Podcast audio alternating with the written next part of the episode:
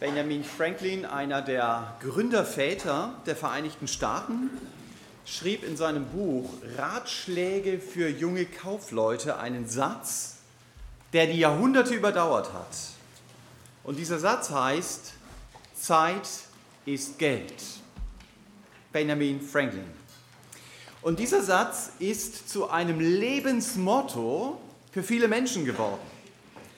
Ihre Lebensmitte ist es, Geld zu verdienen und dazu sind sie bereit, Beziehungen zu opfern, Überzeugungen und sogar ihre Gesundheit aufs Spiel zu setzen. Zeit ist Geld, das ist nicht nur ein Motto unserer Gesellschaft. Schon Jakobus konfrontiert seine Leser mit dieser Lebenseinstellung. Und die wollen wir uns im Originalton jetzt einmal anhören in Jakobus 4 Vers 13. Ich lese bis Kapitel 5, Vers 6. Jakobus 4, Vers 13 auf unserem Weg quer durch den Jakobusbrief. Da heißt es, nun also, die ihr sagt, heute oder morgen wollen wir in die und die Stadt gehen und dort ein Jahr zubringen und Handel treiben und Gewinn machen, die ihr nicht wisst, wie es morgen um euer Leben stehen wird. Denn ihr seid ein Dampf, der eine kleine Zeit sichtbar ist und dann verschwindet. Statt dass ihr sagt, wenn der Herr will, werden wir sowohl leben als auch dieses oder jenes tun. Nun aber rühmt ihr euch in euren Großtuereien. Alles solches Rühmen ist böse. Wer nun weiß, Gutes zu tun und tut es nicht, dem ist es Sünde. Nun also, ihr Reichen, weint und heult über eure Plagen, die über euch kommen. Euer Reichtum ist verfault und eure Kleider sind von Motten zerfressen worden. Euer Gold und Silber ist verrostet und ihr Rost wird zum Zeugnis gegen euch sein und euer Fleisch fressen wie Feuer. Ihr habt Schätze gesammelt in den letzten Tagen. Siehe, der von euch vorenthaltene Lohn der Arbeiter die eure Felder geschnitten haben, schreit, und das Geschrei der Schnitter ist vor die Ohren des Herrn Zebaoth gekommen. Ihr habt auf der Erde in Üppigkeit gelebt und geschwelgt. Ihr habt eure Herzen gemästet an einem Schlachttag. Ihr habt verurteilt. Ihr habt getötet den Gerechten.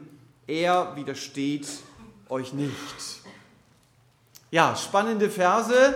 Wenn ihr sie das erste Mal hört, dann merkt ihr, es wird kein Wellness-Gottesdienst. Also der Jakobus redet hier so wie die Propheten des Alten Testamentes. In den ersten Versen, die ich gelesen habe, Kapitel 4, 13 bis 17, da geht es um die Zeit. Das erkennt man an Begriffen wie ein Jahr, morgen, kleine Zeit. Und in 5, 1 bis 6 geht es ums Geld. Das erkennt man an Begriffen wie Reichtum, Schätze, Gold. Und diese Sätze, die Jakobus hier schreibt, sind eine kritische Auseinandersetzung mit dem Lebensmotto Zeit ist Geld. Darum geht es hier. Aber wie so oft, wenn wir die Bibel lesen, lassen die biblischen Autoren uns nicht alleine stehen im Regen und sagen, so ist es nun mal, jetzt seht mal zu, wie ihr euch doch zurechtfinden könnt, sondern sie zeigen eine Alternative. Und das macht Jakobus auch. Er will seine Leser und er will auch uns heute Morgen dazu motivieren, als Christen einem viel besseren Lebensmotto zu folgen. Und dieses Motto heißt, Zeit ist Gnade. Und deshalb wollen wir heute Morgen darüber nachdenken, was ist Zeit für mich? Ist Zeit für mich Geld oder Gnade? Das ist meine Predigtüberschrift. Ist Zeit für mich Geld oder Gnade? Wir begegnen in Vers 13 Christen, die mit Waren handeln und die dabei Gewinn machen. Das ist nicht verboten. Vor allen Dingen, wenn du selbstständig bist, dann musst du Gewinn machen. Du musst ja von irgendwas leben und von irgendwas deine teure Krankenkasse bezahlen. Jesus hat nie den Kommunismus gelehrt. Bei Gott sind die Menschen im Blick auf ihren Lebensstandard nicht alle gleich. Und halte ich jetzt fest, das ist auch nicht Gottes Ziel. Der eine wohnt in einer Mietwohnung. der andere wohnt im eigenen Haus. Der eine kann sich sehr weite Urlaubsziele leisten, der andere fährt in den Schwarzwald. Das ist auch schön. Gott ist nicht gegen Reiche. Das sagen diese Verse nicht aus. Und Jakobus auch nicht.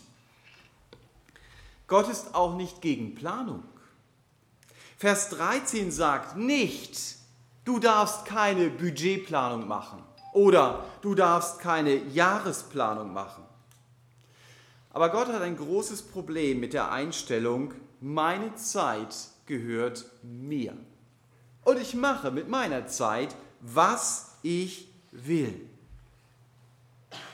Gott hasst meine Denke, ich kann über meine Zeit so verfügen, wie ich es mir vorstelle. Ich bin der Besitzer meiner Zeit. Nein, das bin ich nicht. Gott hat mir meine Zeit geschenkt. Zeit ist Gnade. Und ich habe auf meine Lebenszeit keinen Anspruch. Meine Zeit steht in Gottes Händen. Das ist die Einstellung, die Gott sich von mir wünscht. Die hat einmal der Psalmschreiber im Psalm 31 sogar so formuliert. Und das Problem in unserem Text ist eben nicht, dass die Händler sagen, wir wollen in die eine Stadt gehen oder in die andere Stadt und dort ein Jahr bleiben. Das ist nicht das Problem. Das Problem ist, dass in dieser Denke Gott überhaupt nicht vorkommt. Sie denken nur in der Kategorie Zeit ist Geld. Und deshalb muss Jakobus ihnen in Gottes Auftrag erst einmal zeigen, wer sie wirklich sind. Wie viel von ihrer Zeit sie wirklich in ihrer Hand haben und das ist sehr ernüchternd. Die Elberfelder Bibel übersetzt, ihr seid ein Dampf. Andere schreiben, ihr seid ein Rauch, wie immer auch. Flüchtiger geht es nicht. In diesem Bild steckt meine ganze Vergänglichkeit. Einen Dampf, den kann ich nur sehr kurz sehen und dann ist er weg. So ist mein Leben aus Gottes Perspektive. Ein Dampf. Und es ist gut, immer wieder mal darüber nachzudenken, Mensch, so vergänglich bin ich also. Und trotzdem tue ich ja so, als ob ich der Herr über meine Zeit wäre. Wie dumm ist denn das? Die Realität ist doch, ich weiß gar nicht, ob ich morgen noch lebe. Und das haben wir auch in der Gemeinde mitbekommen, das habt ihr persönlich mitbekommen, dass auch junge Leute durchaus umfallen können und tot sind. Oder sie verunglücken. Und ich kriege das alles mit. Aber ich denke trotzdem, naja, mich betrifft es ja nicht. Warum eigentlich nicht? Ist es logisch? Das ist so ein vielleicht gesunder Verdrängungsmechanismus. Ich wünsche mir mehr den Blick für die Tatsache, Zeit ist Gnade. Zeit ist Geschenk Gottes an mich. Und auf ein Geschenk habe ich keinen Anspruch. Ich kann nicht sagen, hey, du musst mir mal was schenken, damit ich mich freue oder so. Gott gibt mir Zeit als Gnadengeschenk. Und sie geht Minute für Minute vorbei. Wenn ihr heute Morgen hier im Gottesdienst sitzt, dann wird da auch über eine Stunde vorbeigehen von eurer Lebenszeit. Trotzdem ich die angesagte Schönheitscreme benutze, werden die Falten irgendwann kommen. Und trotzdem ich wirklich aktiv Sport betreibe, kann es sein, dass ich mich in ein paar Jahren am Rollator festhalten muss. So ist das Leben. Jakobus sagt, eine kleine Zeit, auch mein Leben. Und auch ich kann meine Zeit nicht festhalten, aber ich kann meine Zeit gestalten. Ich kann sie füllen. Hoffentlich nicht nur mit der Einstellung, Zeit ist Geld. Wie fülle ich meine Zeit? geht es vor allen Dingen darum, ich muss mein Leben optimieren, ich muss meine Ziele erreichen, die ich mir ausgedacht habe. Habe ich eigentlich die Ziele, auf die ich in meinem Leben zugehe, mit Gott besprochen? Ist mir wichtig, dass ich seine Ziele für mein Leben kenne? Lebe ich das, dass ich sage, ja, meine Lebenszeit ist mir von Gott geschenkt. Ich habe verstanden, Zeit ist Gnade. Und deshalb will ich diese Zeit nicht einfach nur so verschwenden, sondern ich will sie für Jesus verwenden. Jakobus erinnert uns an diese Fragen, wenn er schreibt, sage doch, wenn der Herr will und ich lebe, dann werde ich dieses oder jenes tun. Ich darf also planen.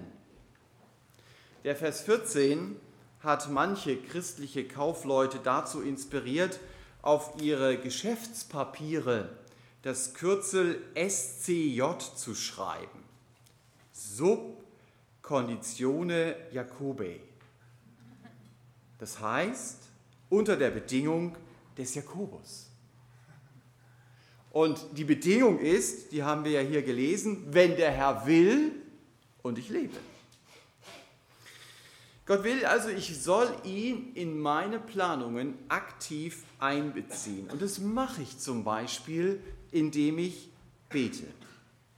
Nicht nur schnell und formell, dass ich es auf meiner Checkliste irgendwie abhaken kann, ich habe gebetet. Nein, mein Gebet soll intensiv und investigativ sein. Also nachforschend, um Gottes Willen zu erkennen. Und dazu gehört auch, ich lese regelmäßig meine Bibel. 95 Prozent des Planes Gottes für mein Leben steht in diesem Buch. Diesen Plan kann ich nicht kennen, wenn ich dieses Buch nicht lese. Wenn ich diesen Plan kennen will, dann muss ich die Bibel lesen. Dazu gibt es keine Abkürzung. Und wer sagt, wenn der Herr will, so wie wir es hier gelesen haben, der bekennt damit auch, in meinem Leben hat Gott das Sagen und nicht ich. Drücke ich ja aus. Wenn der Herr will. Also Gott darf mir in mein Leben hineinreden. Er darf auch meine eigenen Pläne durchkreuzen. Denn Zeit ist Gnade, nicht nur Geld. Vielleicht bekomme ich eine super Stelle angeboten, aber ich merke, in der Nähe meines neuen Arbeitsplatzes gibt es gar keine bibeltreue Gemeinde. Aber ich lese in meiner Bibel, Gott möchte, dass ich in einer Gemeinde bin, dann ist doch klar, ich nehme das Angebot nicht an. Weil es daran scheitert, wenn der Herr will. Ich lese in der Bibel, dass sein Wille hier ein anderer ist. Gott ist Gemeinde für mich so wichtig, weil Gott es in mein Leben hineingelegt hat, dass andere Christen mich fördern und korrigieren und ich geistlich wachse. Das muss ich doch ernst nehmen. Das ist der Gedanke, der dahinter steht. Also wenn ich in der Regel Entscheidungen treffe, ohne zu beten, dann handle ich doch genauso wie Menschen, die ohne Gott unterwegs sind und nach dem Motto leben, Zeit ist Geld. Aber genau an diesem Punkt darf ich mich doch von Menschen, die ohne Jesus unterwegs sind, unterscheiden. Indem ich nämlich bei Entscheidungen zu meinem Herrn blicke und ihn frage, und was sagst du? Das ist doch mein großes Privileg. Wenn ich Gott nicht nach seinem Willen frage, sondern nur will, dass Gott meine Pläne unterschreiben soll, dann lebe ich doch nicht wie jemand, der Gott kennt. Dann lebe ich doch nicht so, als ob ich Gottes Kind bin. Aber es ist doch mein Privileg, dass ich sagen darf, wenn der Herr will. Und damit mache ich meine Abhängigkeit von Gott deutlich. Gott freut es, wenn ich ihm sage, Vater, ich will abhängig von dir sein. Hermann Betzel, der Direktor einer Diakonissenanstalt bei Nürnberg, hat es mal so treffend ausgedrückt. Ich habe diesen Satz vor vielen Jahren gehört und er ist mir nicht mehr aus dem Gedächtnis gegangen. Vielleicht geht es euch heute ähnlich. Er hat es so gesagt, Frömmigkeit ist der Entschluss, die Abhängigkeit von Gott als Glück zu bezeichnen. Frömmigkeit ist der Entschluss, die Abhängigkeit von Gott als Glück zu bezeichnen. Und diese Einstellung ist auch ein Schutz gegen Vers 16. In Vers 16 geht es ja um Großtuerei und Selbstruhm. Und wenn ich groß bin, dann brauche ich natürlich keinen großen Gott. Ist klar, das stört mich dann sogar noch. Dann mache ich mich zum Zentrum und ich verstehe nicht, dass Gott allein das Zentrum meines Lebens sein will. Und da mache ich mich zum Mittelpunkt. Und dass ich mich zum Mittelpunkt mache, das wird in dem, was Jakobus hier in Vers 16 sagt, sogar noch hörbar. Wenn ich mich selbst über den grünen Klee lobe, dann drücke ich damit doch nur meine Unabhängigkeit von Gott aus. Und deshalb sagt Gott, solches Rühmen ist böse, weil ich dann Gottes Gabe und seine Gnade als eigene Leistung verkaufe. Das steht dahinter. Ich raube Gott die Ehre und ich ehre stattdessen mich. Und damit bin ich ein Blender, der sich selbst blendet und versucht auch noch andere zu blenden. Ich suche mein Glück bei mir selbst und bei meiner Leistung und eben nicht bei Gott und bei seiner Gnade. Und wenn ich das, was ich tue, in einer bewussten Unabhängigkeit von Gott tue, dann, so sagt Jakobus es hier, ist es Sünde. Das ist der Zusammenhang des Verses. Wer nun weiß, Gutes zu tun und tut es nicht, dem ist es Sünde. Ich glaube nicht, dass man diesen Vers so generell ansetzen kann, weil er hier einen festen Zusammenhang hat, der deutlich macht, das Gute ist hier dem Willen Gottes zu folgen. Und wenn ich das weiß, dann sollte ich es tun. Und wenn ich es nicht tue, dann ist es Ungehorsam und deswegen ist es Sünde. Als Christ habe ich aber auch leider die Möglichkeit, am Willen Gottes vorbeizuleben. Gott zwingt mich nicht, seinen Willen zu tun. Er lädt mich dazu ein. Paulus sagt es mal im Epheserbrief, Gott hat seine Werke vorbereitet. Aber ich muss in diesen Werken auch leben. Um es an einem Bild auszudrücken, die Spuren im Sand, die sind da, aber ich muss meinen Fuß auch in die vorgegebenen Spuren hineinsetzen, sonst werde ich stehen bleiben und sonst werde ich geistlich nicht weiterkommen, ich werde geistlich nicht wachsen.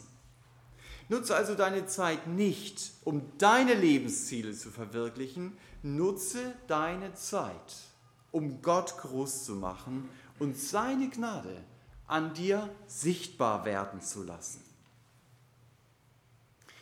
Wenn man diese Sätze liest, dann muss man sich schon fragen, was ist die Grundlage meiner Entscheidung? Ist es der Jesus und sein Wort? Oder ist es mein Vorteil und das Geld. Ich könnte es auch anders formulieren. Ist Zeit für mich Geld oder Gnade? Ja, und damit kommen wir zu Kapitel 5. Vielleicht geht es in Kapitel 5 auch um allgemeinere, warnende Aussagen, die auch Nichtchristen betreffen, also um so eine Gesellschaftsanalyse, wie wir sie auch im Alten Testament finden. Aber wir können nicht ausblenden, dass Jakobus in den Versen von Kapitel 5 auch Gemeindemitglieder anspricht, die mittlerweile nach dem Motto leben, Zeit ist Geld. Denn der Jesus redet sehr viel über Geld. Geld übt eine ganz starke Macht auf uns Menschen aus. Wir können durch Geld uns Anerkennung erkaufen. Wir können uns durch Geld Wünsche erfüllen und wir können in Geld auch unsere Erfüllung sehen. Geld ist für viele Menschen der Garant für Sicherheit und deshalb haben wir ein sehr hohes Vertrauen ins Geld. Die Gefahr ist, wir verlassen uns mehr auf unser Vermögen als auf Gott. Und wir erwarten vom Geld eine tiefere Erfüllung unseres Lebens als von unserer Beziehung zu Gott. Und wir versuchen mit unserem Geld die Anerkennung von Menschen zu kaufen. Und wir kapieren nicht, es gibt doch nichts Größeres, als dass der ewige, das war ja die Betonung heute Morgen, der ewige und der allmächtige Gott, mich vergänglichem und begrenzten Menschen liebt und anerkennt, obwohl er mich durch und durch kennt. Das kann ich mir durch Geld nicht erkaufen. Jakobus 5, Vers 1 spricht die Reichen an. Die Frage ist natürlich, um welche Reichen geht es hier? Sind hier die Reichen allgemein gemeint oder gab es Reiche auch in der Gemeinde? Ich glaube, dass Jakobus beide Zielgruppen hier im Auge hat. Er spricht konkret über das Fehlverhalten von Reichen, aber er spricht damit auch grundsätzlich die Gefahr von Reichtum an. Es ist ja nicht schlecht, dass Menschen mehr Geld besitzen als andere. Das dürfen sie nur. Das dürfen sie. Nur die Frage ist, nach welchem Motto lebe ich? Wenn ich mich von dem Motto bestimmen lasse, Zeit ist Geld, dann wird es gefährlich. Und das spricht Jakobus hier an. Wenn Jakobus den Reichen schreibt, dann, dann gehe ich fast davon aus, dass diese Leute, an die er schreibt, auch in der Gemeinde sitzen. Denn welchen Sinn machen sonst diese Zeilen, wenn kein Reicher sie liest? Es macht wenig Sinn, wenn wir als Gemeinde einen Brief bekommen würden und da ist extra ein Abschnitt drin für die Bundestagsabgeordneten, die auch Gemeindemitglieder bei uns sind. Also meines Wissens haben wir keinen Bundestagsabgeordneten bei uns. Also was soll dann dieser Abschnitt? Der hat ja gar kein Zielpublikum. Und deswegen, wenn Jakobus hier an die Reichen schreibt, dann, dann müssen diese Reichen es ja irgendwie gehört haben. Eine andere Auslegungsmöglichkeit wäre noch, in der Gemeinde sitzen reiche Leute, die gar nicht bekehrt sind. Und Jakobus verkündigt ihnen hier das Gericht. Das ist auch möglich. Es muss auf jeden Fall irgendwie Reiche gegeben haben, die nach dem Motto gelebt haben, Zeit ist Geld. Und wenn Jakobus hier schreibt in 5.1, weint und heult ihr Reichen, dann will, denn ihr werdet Plagen erleben, dann hört sich das wie so eine Gerichtsdrohung an, die bei Gott schon beschlossen ist. Die Reichen haben hier das Geld zu ihrer Entscheidungsgrundlage gemacht. Also es ging immer um die Frage, und was springt dabei für mich raus? Es geht nicht um die Frage bei Ihnen, wird durch mein Verhalten Gott geehrt? Und es ist gut, dass wir die nächsten Verse auf uns wirken lassen. Denn auch wenn ich vor Gott stehe, wird es nicht um die Frage gehen, und wie viel Geld konntest du in deiner Lebenszeit ansammeln? Diese Frage wird Gott mir nicht stellen. Vor seinem Thron wird es um die Frage gehen, konnte ich durch meine Gnade deine Lebenszeit gestalten und so in deinem Leben sichtbar werden? Das ist die entscheidende Frage. Die wird auf mich zukommen. Wie ernüchternd, wenn es mir so geht wie den Leuten, die Jakobus hier vorstellt. Ich blicke auf meine Geldsammlung. Alles schöne, bunte Scheine. Und was müssen meine müden Augen sehen? Mein Reichtum ist verfault. Der stinkt zum Himmel. Stell dir das mal vor, du hast deine Kohle irgendwo vergraben und dann gräbst du es auf und dann siehst du, das ist verfault. Äh, und gerade da, wo die Nummer steht, nicht da, wo das Bild ist. Jakobus macht es noch plastischer. Er sagt, du, und dann hast du da deine, deine Bossanzüge oder Armani-Anzüge oder wie die alle heißen. Äh, und, und die kannst du schütteln und weißt was passiert? Da kommen die Motten raus, da sind richtige Löcher drin, kannst du die Sterne sehen. Ganz spannend fand ich, dass Jakobus hier schreibt, euer Gold und Silber ist verrostet. Also die, die Naturwissenschaftler unter uns kratzen sich jetzt natürlich am Kopf und sagen, es geht ja gar nicht, es ist ein Edelmetall. Gold rostet ja nicht, oder hast du schon mal verrostetes Gold gesehen? Mir scheint es eher eine bildhafte Sprache zu sein, um deutlich zu, durch die deutlich wird, ihr werdet in diesem Gericht den Schrecken eures Lebens bekommen, wenn Gott euer fruchtloses Leben beurteilt. Und dann wird sogar verrostet sein, was ihr nie für möglich gehalten hättet, dass es rosten kann. Um mit diesem Bild des Jakobus zu bleiben, das Feuer, das er hier beschreibt, das hier frisst, könnte man vielleicht gedanklich mit 1. Korinther 3 zusammenbringen, wo die Werke meines Lebens wie Stroh und wie Heu verbrennen. Warum denn? Weil ich nur für mich selbst gelebt habe. Da, wo ich gestanden habe. Mein Ziel war nicht, für Jesus zu leben. Ich wollte, dass Jesus mich in den Himmel bringt, aber ansonsten habe ich mir von ihm kaum etwas sagen lassen. Ich habe mein eigenes Leben gelebt und ließ mich vom Geld mehr begeistern als von meinem Herrn, der sein Leben für mich gab. Wir dürfen dieses Prinzip, dass ich von anderen Dingen Erfüllung erwarte und nicht von Gott, nicht allein auf das Geld reduzieren. Auch wenn das natürlich hier in diesem Text im Vordergrund steht. Ich kann meine Beziehung, meinen Wunsch nach Anerkennung zum Beispiel oder meinen Spaß genauso in den Mittelpunkt stellen. Und es wird immer so sein, dass ich am Ende merke, es zerrinnt mir wie Sand zwischen den Fingern. Ich kann es nicht festhalten. Es ist so dumm von mir als Christ, mich auf diese Welt zu konzentrieren und nicht auf Jesus. Es ist so dumm, den Ruf des Paulus, der aus dem Kolosserbrief zu uns hier herüberschallt, zu überhören, wenn Paulus sagt, trachte nach dem, was droben ist und nach, nicht nach dem, was auf der Erde ist. Um nochmals Betzel zu zitieren, den müsst ihr noch zwei weitere Male aushalten.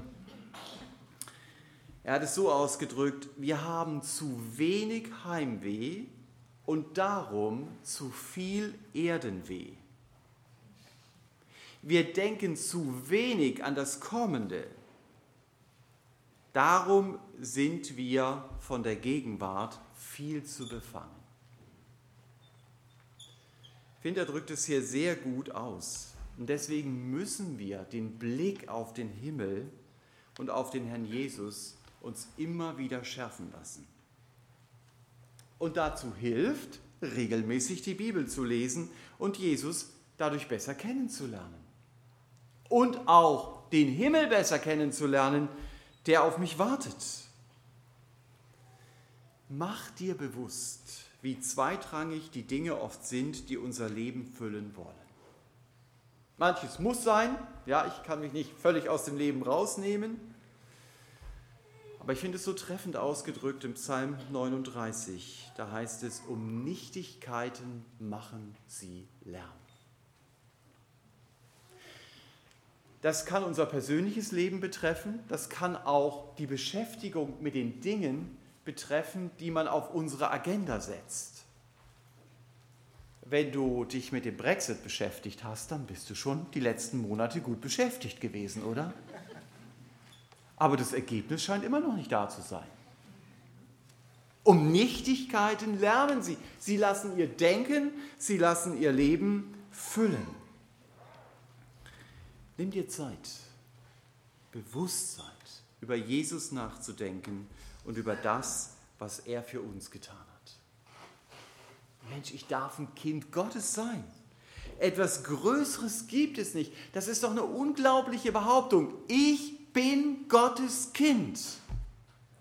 Also wenn das jemand sagt, dann müsstest du ihn normalerweise sofort in die Psychiatrie einliefern, oder?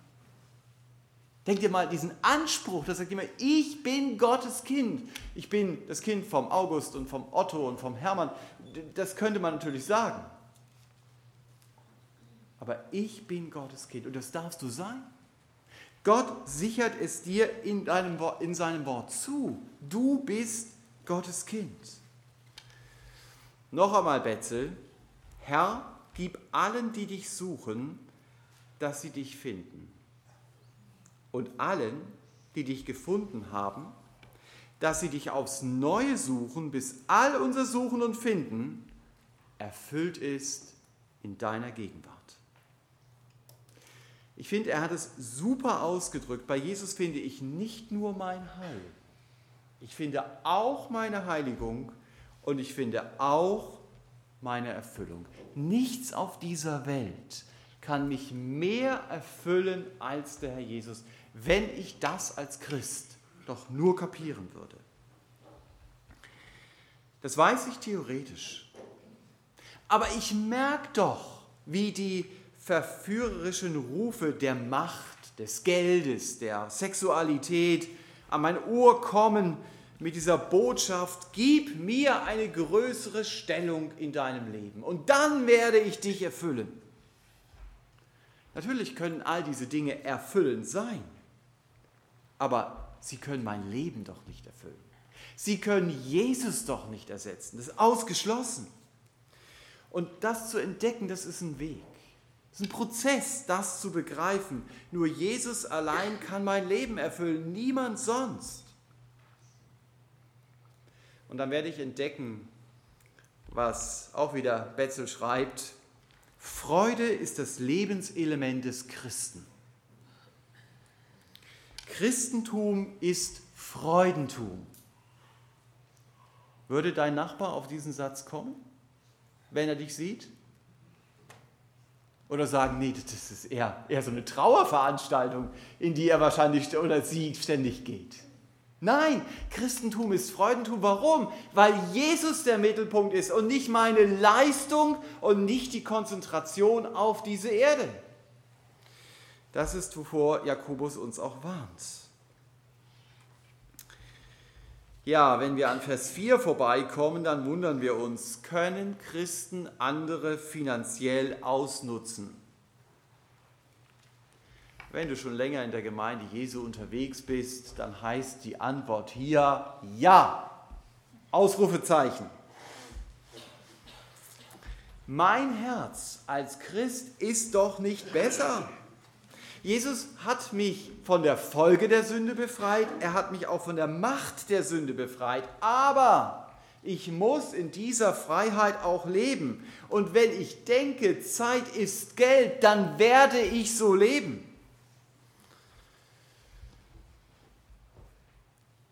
Ich habe das mal gehört oder kenne die Leute, wo jemand, zwei Christen, da sind zwei Christen, der eine arbeitet für den anderen alles in Butter. Ja, der eine ist der Subunternehmer, bis derjenige, der den Unternehmer und nicht den Subunternehmer bezahlt, einfach mal auf den Gedanken kommt, weil er wenig Zeit hatte, den Subunternehmer das mitzugeben, gib das mal deinem Unternehmer.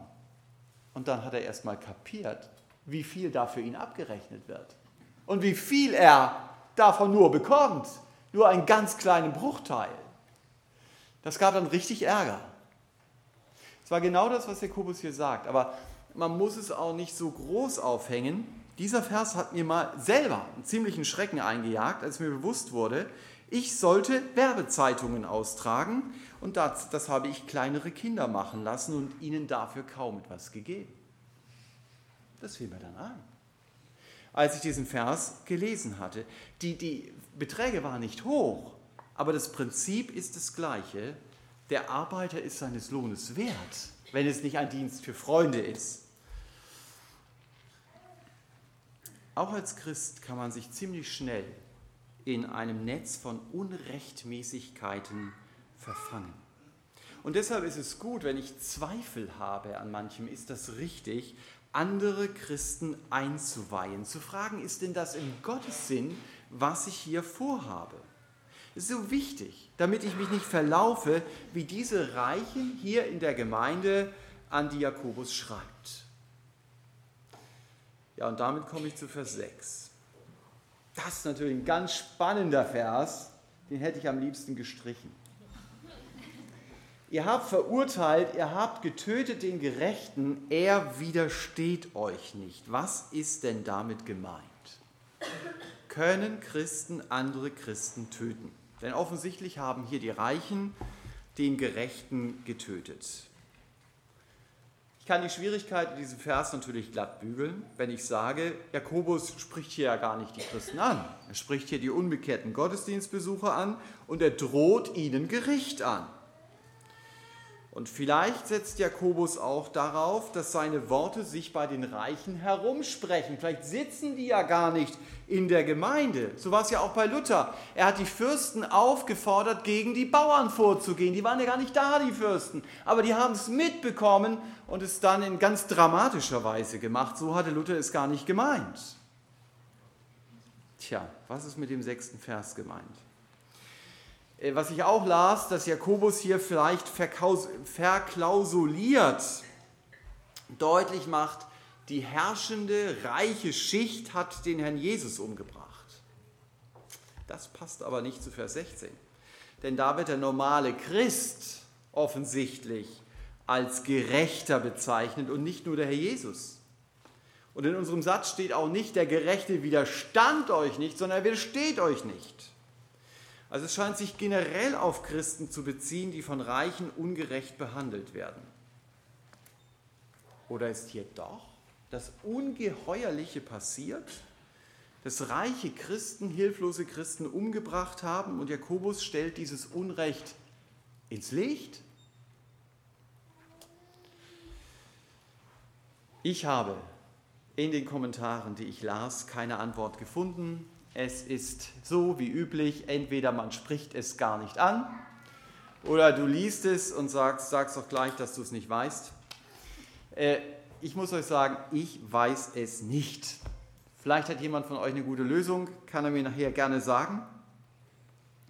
Aber es ist für mich trotzdem eine gute Gelegenheit, was mache ich, wenn ich Bibelstellen habe, die ich nicht eindeutig klären kann dann muss ich mir bewusst machen, was ist klar. Ja, als Deutsche sind wir immer, was ist unklar, ja? Nein, was ist klar an dieser Bibelstelle und welches Prinzip kann ich dahinter erkennen? Für mich scheint sehr offensichtlich zu sein, wenn ich nicht nahe bei Jesus bleibe, dann kann ich auch als Christ Dinge tun, die schrecklich sind. Das ist möglich. Und ich lerne aus diesem Vers auch, wenn mein Motto ist, Zeit ist Geld, wenn das mein Leben bestimmt, dann kann es mich dazu verführen, Geld für unrechte Sachen einzusetzen, die mir natürlich Vorteile bringen. Das sieht man hier auch sehr deutlich. Und dann verwalte ich mein Geld nicht mehr für Gott, sondern ich nutze es für meine selbstsüchtigen Motive, damit es mir gut geht und ich setze es vielleicht sogar ein, damit anderen Menschen krasses Unrecht geschieht. Ich halte das durchaus für möglich. Du kannst hier auch andere Begriffe einsetzen wie Autorität oder Beziehung. Auch das können wir einsetzen in unserem Leben, um nur unseren Vorteil rauszuziehen, in dem Wissen, dass anderen Leuten krasses Unrecht geschieht. Außer der Schlachterübersetzung, die durch das Wie an einem Schlachttag in Vers 5 hier eher ein ausschweifendes Leben sieht, gehen, soweit ich es gesehen habe, alle anderen Übersetzungen, Übertragungen in die Richtung, die Reichen gehen ihren Unrechtsweg selbst dann noch weiter, als das bittere Gericht Gottes das hier als Schlachttag beschrieben wird, schon zum Greifen nahe ist. So blind sind sie. Sie gehen es immer weiter. Ist Zeit für dich Geld oder Gnade? Das war die Frage, mit der ich diesen Text überschrieben habe. Was ist dein Lebensinhalt? Worauf stützt du deine Sicherheit? Ich wünsche uns so sehr, dass nicht das Geld, sondern Gottes Gnade uns begeistert. Dass wir nicht aufhören darüber zu staunen, Gott hat uns gerufen. Er hat uns zu seinen Kindern gemacht. Er will unser Leben erfüllen mit sich selbst. Nicht, weil wir es verdient haben, sondern aus Gnade. Und deshalb wollen wir uns ihm auch zur Verfügung stellen und abhängig von Gott bleiben.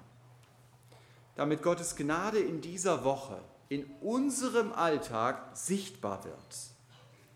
Denn Gott legt seine Gnade in leere Hände nicht in volle Hände. Damit eben nicht wir groß gemacht werden, sondern er. Und dass seine Gnade groß gemacht wird und damit automatisch sein Ruhm wächst. Amen.